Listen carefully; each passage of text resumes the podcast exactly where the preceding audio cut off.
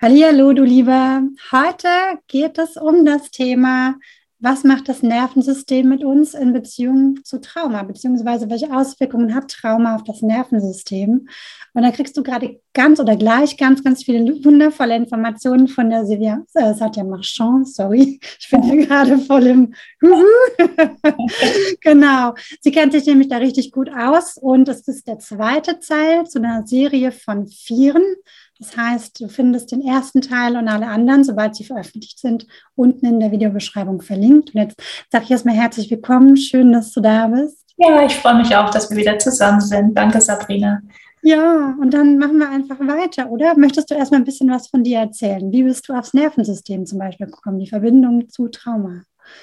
Ähm, das bleibt tatsächlich nicht aus. Also jeder, der sich mit Trauma beschäftigt, kriegt über kurz oder lang mit, dass Trauma nichts Psychisches ist, als was das aber immer noch weitestgehend behandelt wird, sondern dass Trauma etwas Physisches ist. Und das hat die Polyvagaltheorie, ähm, ja, na, bewiesen kann man nicht sagen, weil es ist ja nur eine Theorie, aber die hat das halt studiert und beobachtet und erforscht, sodass man wirklich sagen kann, Trauma ist was Körperliches. Und dann fragt man sich natürlich, ja, wo denn im Körper? Und da haben wir das autonome Nervensystem dann am Wickel.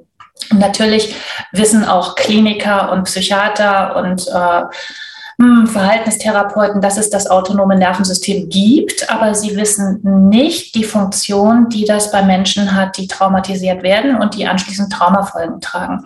Und um das so ein bisschen nachvollziehbarer zu machen, würde ich jetzt tatsächlich gerne so ein klitzekleines bisschen ausholen und beschreiben, wie das funktioniert mit dem autonomen Nervensystem, weil sonst ist das so ein recht medizinischer, glatter Begriff, den man aber irgendwie kann man sich nicht so recht was drunter vorstellen. Okay. Unbedingt.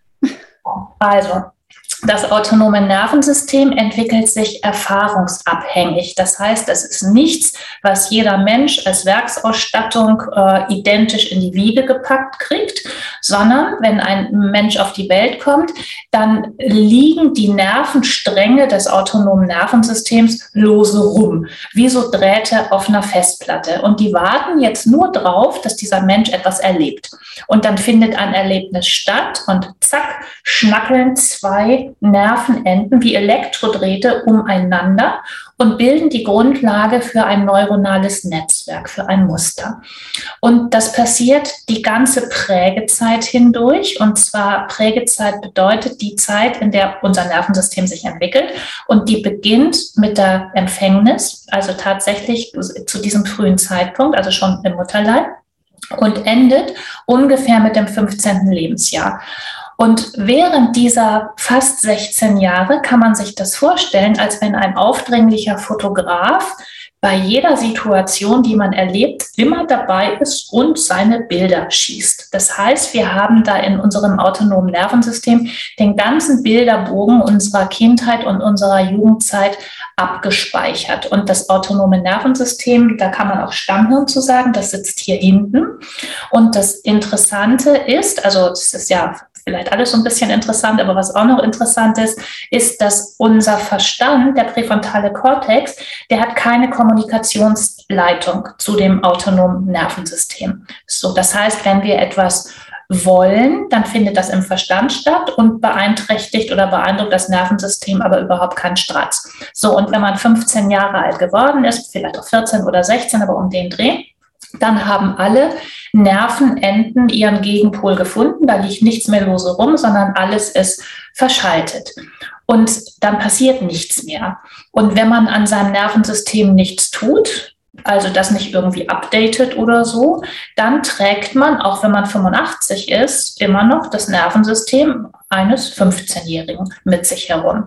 Und in dieser Prägezeit lernen wir umzugehen mit den Anforderungen, die in unserem häuslichen Kontext an uns gestellt werden. Also zum Beispiel, wenn ein Kind nicht wütend sein darf, weil die Eltern damit nicht umgehen können, weil ihnen das Angst macht, aus was für Gründen auch immer, dann kriegt das Kind das zu spüren und es äh, hört dann, du darfst nicht wütend sein.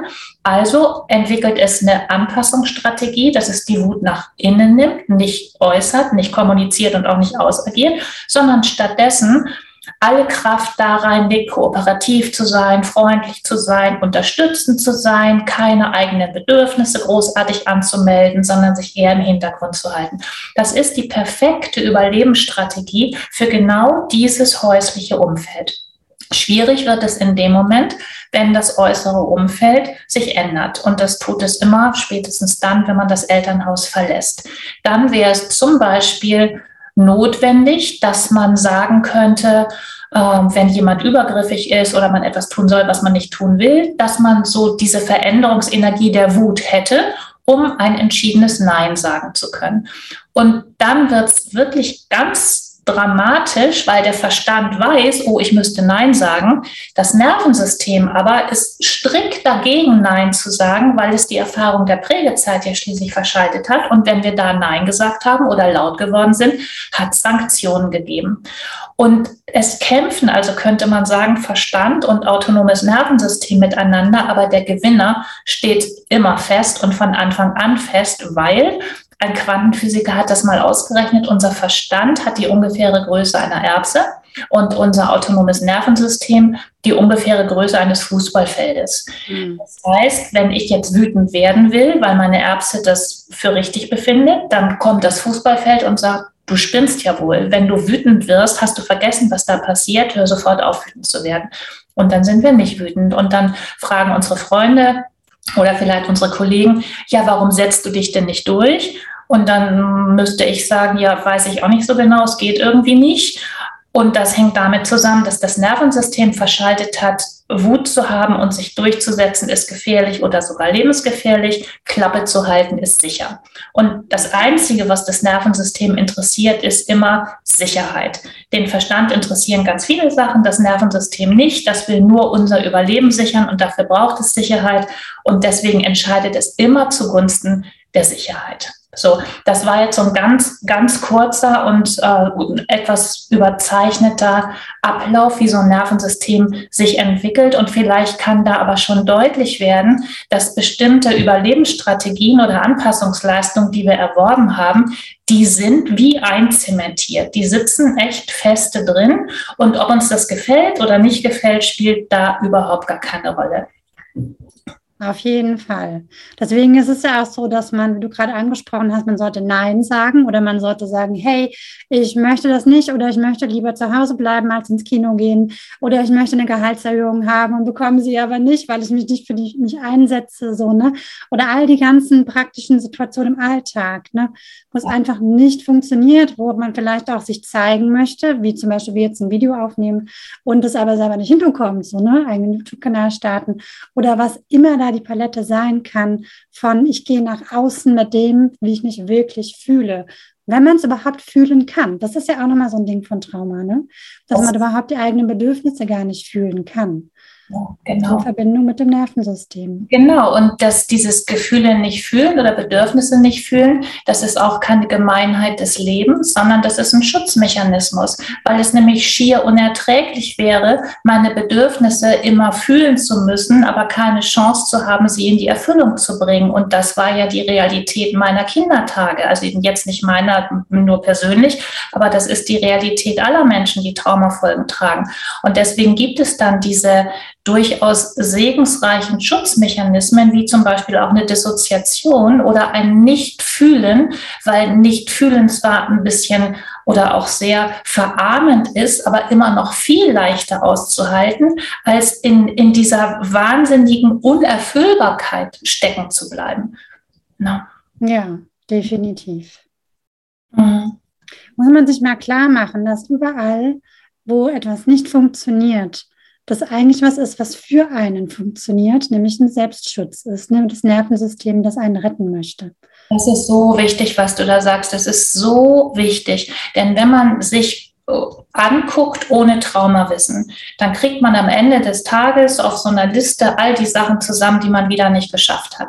Das heißt, das sieht nach außen hin dumm aus, unlogisch, dysfunktional, Und wenn man nichts von Trauma weiß, dann wird man immer unzufriedener mit sich selbst und beschimpft sich auch selbst und hat ein ganz mieses Selbstbild, weil man ja all diese tollen und wichtigen Sachen überhaupt nicht hinbekommt. Und wenn man aber weiß, und deswegen möchte ich auch wirklich jeden ermutigen, sich mit Traumawissen immer breiter zu beschäftigen, dann wird einem klar, dass das, was so dysfunktional aussieht, immer nur der Versuch unseres Körpers ist, uns zu schützen, damit wir am Leben bleiben. Und wenn wir das verinnerlichen können, und das muss sacken, das reicht nicht, wenn man das einmal hört, das muss man ganz oft hören und das muss immer tiefer rutschen können. Und wenn man dann aber anfängt, so das nachvollziehen zu können, dann ist es viel, viel leichter, sich freundlich im Spiegel anzuschauen und auch mitfühlend mit sich selbst zu sein. Denn das ist etwas, was auch viele Menschen beobachten in Bezug auf ihre beste Freundin, sind die super mitfühlend. Wenn die Freundin sagt, oh, ich fühle mich so erschöpft, dann sagen die, ja, komm, setz dich doch aufs Sofa, ich koche dir einen Tee. Wenn sie selbst sich erschöpft fühlen, dann wird die Knute rausgeholt, du Schwächling, auch gar nichts schaffst du, jetzt stell dich nicht so an, den Tee kriegst du, wenn du fertig gearbeitet hast. Na, also mit sich selbst ist man oft sehr, sehr, sehr grob, wenig mitfühlend und unfreundlich. Und das kann sich verändern, wenn man weiß, warum man sich auf eine bestimmte Art und Weise verhält. Ja, ja das stimmt. Ähm, ich spreche da aber aus Erfahrung auch, dass auch andersrum sein kann. Ne?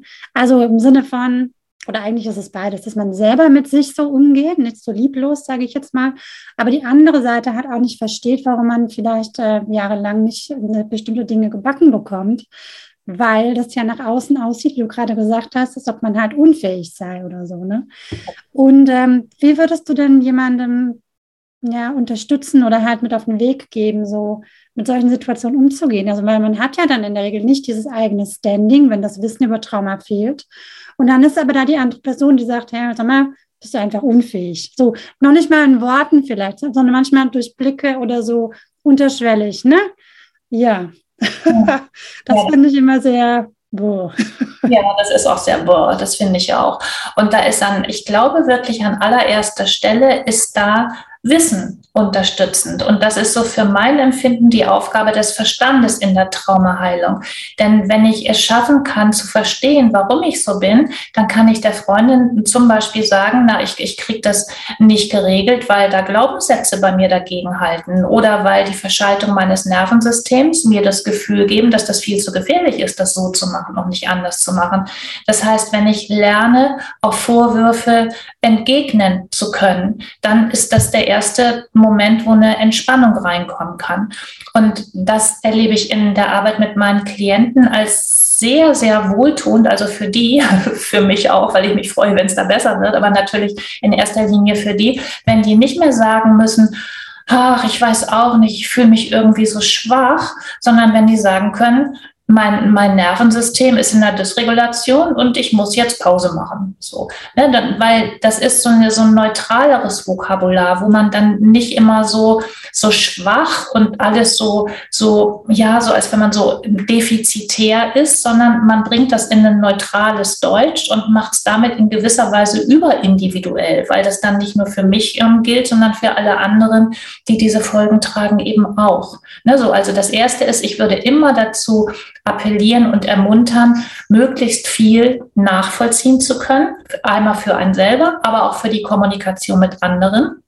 Und dann wird eigentlich auch deutlich, wo ein Therapieansatz erfolgen kann, nämlich eben nicht beim Psychotherapeuten, weil Trauma eben nicht in der Psyche oder im Verstand hängt, sondern weil Trauma im Körper hängt. Also brauche ich einen Traumatherapeuten, respektive einen körperorientierten Ansatz. Ich muss irgendwie zusehen, dass ich das Nervensystem aus diesem ständigen Überlebensmodus ein bisschen runterregulieren kann, weil wenn ich je, je entspannter ich bin, je, je regulierter mein Nervensystem ist, umso weniger muss das autonome Nervensystem sich melden mit irgendwelchen drängenden Handlungsimpulsen und umso mehr kann ich sagen, so möchte ich das machen und so möchte ich das nicht machen. Ich, bin, ich kann also dann bewusst sein und achtsam sein.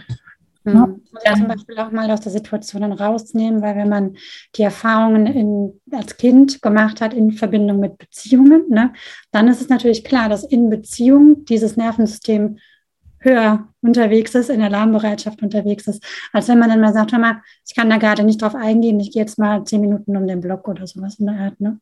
Und das ist auch wieder was super Komplexes, was du da ansprichst, Sabrina, weil in der Tat ist die Definition von Bindungstrauma, dass man unterbrochene Bindungserfahrungen machen musste. Und das hört sich so aus Erwachsenenperspektive erstmal ziemlich locker an. Na gut, habe ich halt nicht so eine dolle Bindung gehabt, habe es ja überlebt.